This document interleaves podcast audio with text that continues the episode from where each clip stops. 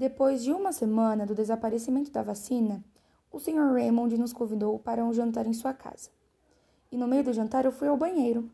Então eu tropecei um piso solto perto da pia e fui ver o que era. E lá estavam os quatro frascos da vacina que salvariam o mundo.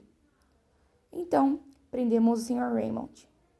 E ele confessou ter colocado a vacina na casa do cientista Reddington para incriminá-lo, pois Raymond não gostava dele e disse que venderia os quatro frascos da vacina para ganhar dinheiro, assim que as coisas acalmassem e a investigação acabasse. Hoje, todos do mundo inteiro estão vacinados e o Sr. Raymond está preso.